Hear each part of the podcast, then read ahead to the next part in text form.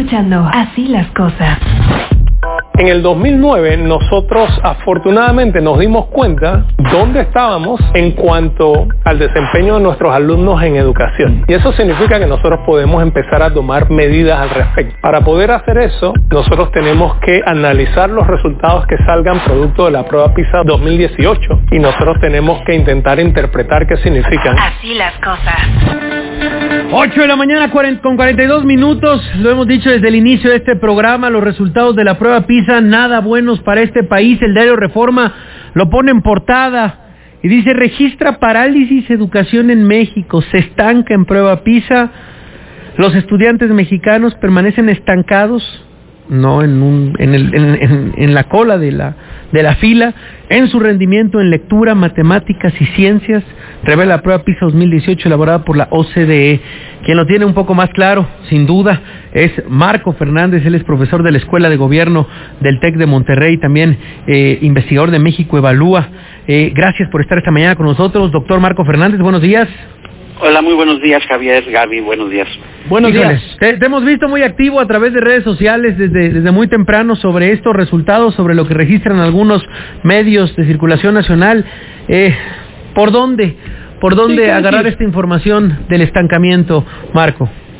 Mira, sin duda alguna los resultados eh, no son buenos en términos de que observamos que llevamos 20 años prácticamente participando en estas pruebas, la primera vez desde 2000, y estamos estancados en términos de, mejorar los resultados eh, en, tanto en matemáticas, eh, lenguaje y ciencia.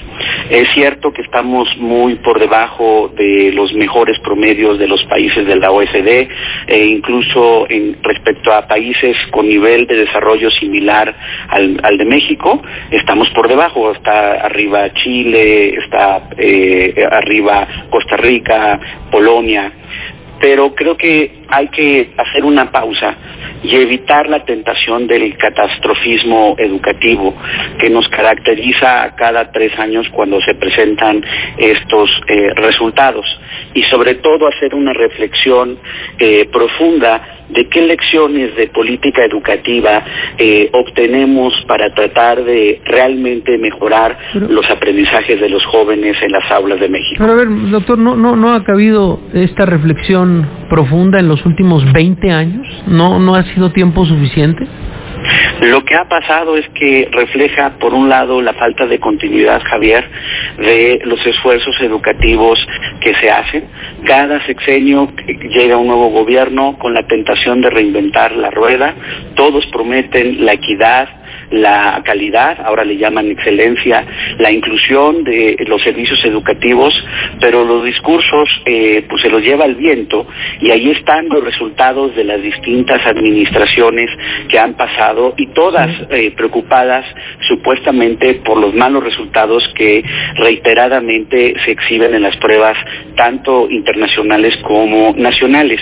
Y a mí en ese sentido una de las lecciones básicas y que incluso el semanario eh, inglés The Economist hoy lo, lo refleja en un, un, en un este eh, artículo sobre el tema a nivel uh -huh. mundial es como lamentablemente eh, pues los secretarios de educación en nuestro país al igual que en otros lados del mundo desprecian el uso de la evidencia para guiar sus decisiones de política educativa pareciera que creen que la ocurrencia las buenas intenciones son suficientes para cambiar una realidad de la deficiencia de los aprendizajes de los jóvenes en el país y esto no es así. Sí. Simplemente en, en, esta última ronda de reforma, pues vemos cómo se había aprendido de una cosa básica.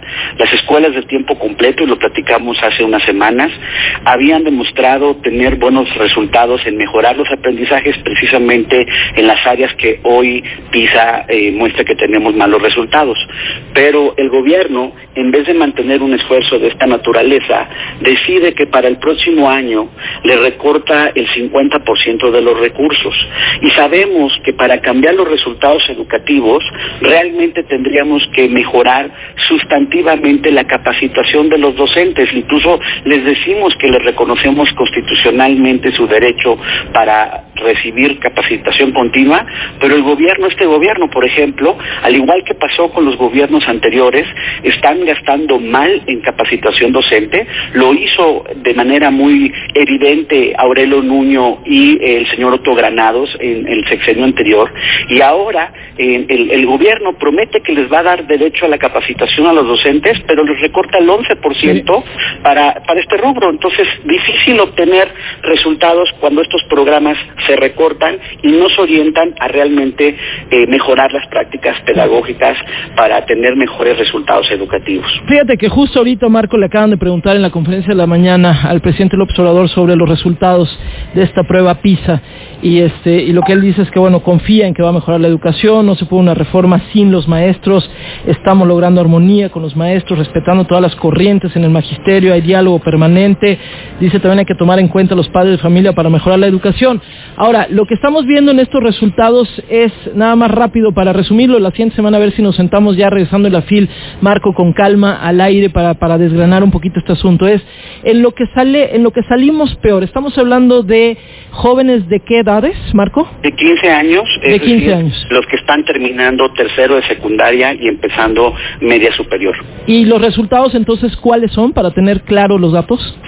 En los tres ámbitos, tanto en el ámbito de matemáticas, de ciencia y de este y de lenguaje, en todos prácticamente estamos este estancados. Mira, a ver, ahí, te van, si quieres, eh, lo que hemos obtenido en 2006, 2012 y 2018. A ver, ven. Lectura, 410, 424, 420. Repito, 2012, 2012, 2006, 2012, 2018. Matemáticas, 406, 413, 409. Ciencias, 410, 415, 419. Pero el promedio. sí, a ver, ¿cuál es el promedio? El promedio de la OCDE es, eh, nosotros tenemos 420 en lectura, el promedio es 487. El promedio de matemáticas, nosotros 409, la OCDE 489. Eh, en ciencias, nosotros 419, el promedio 489. Pero entonces, ¿esto qué significa, Marco? Nada más rápido. ¿Significa que es ciencia, matemáticas y, y lectura? Es decir, que no hay los conocimientos mínimos o qué significa? Sí, significa que, por ejemplo, en el caso de las matemáticas, la mayor parte de los jóvenes no tiene los conocimientos suficientes para poder eh, analizar un problema, incluso utilizar sus eh, conocimientos para predecir un fenómeno, es decir, un manejo del, conocimiento matemático complejo, pues no lo tienen. En el caso del, del lenguaje, por ejemplo, la comprensión de textos largos, identificar eh, las ideas centrales, conectar con distintas fuentes de información, pues lamentablemente tampoco lo hacen. Y a los resultados que mencionaba Javier, hay que apuntar también que lamentablemente la brecha entre niños y, y, niñas, se, bueno, entre jóvenes y, eh, eh, tanto hombres y mujeres como mujeres, se ha disminuido, pero no por las razones adecuadas, sino porque, por ejemplo, en el caso de lectura, lamentablemente los resultados para las eh, para las mujeres han disminuido. Entonces, sí tenemos un problema serio y cuando nos comparamos con otros países, pienso por ejemplo Perú, Perú desde la, desde la aplicación de la prueba pasada viene subiendo de manera sistemática y lo vuelve a hacer en, este, en esta ocasión. Allá algo sí están haciendo bien en términos de decir sí se pueden establecer políticas que hagan que se, eh, se pueda cambiar la realidad educativa. Y en México pues ya pasaron por lo menos tres administraciones y seguimos seguimos totalmente estancados. Vamos por la cuarta reforma, vamos a ver si ahora tendremos resultados distintos, pero la primera asignación de los recursos para el próximo año apunta lamentablemente que no tendremos que tener mucha esperanza al respecto. Bueno, vamos a ver si sirve la 4R. vamos a ver si la 4R, porque sí, porque la 4T. Gracias Marco, un abrazo. Gracias.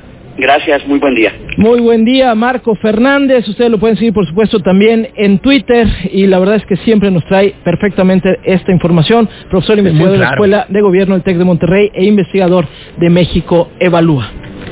Soy Francisco Javier González. El deporte es una extensión divertida del ser humano.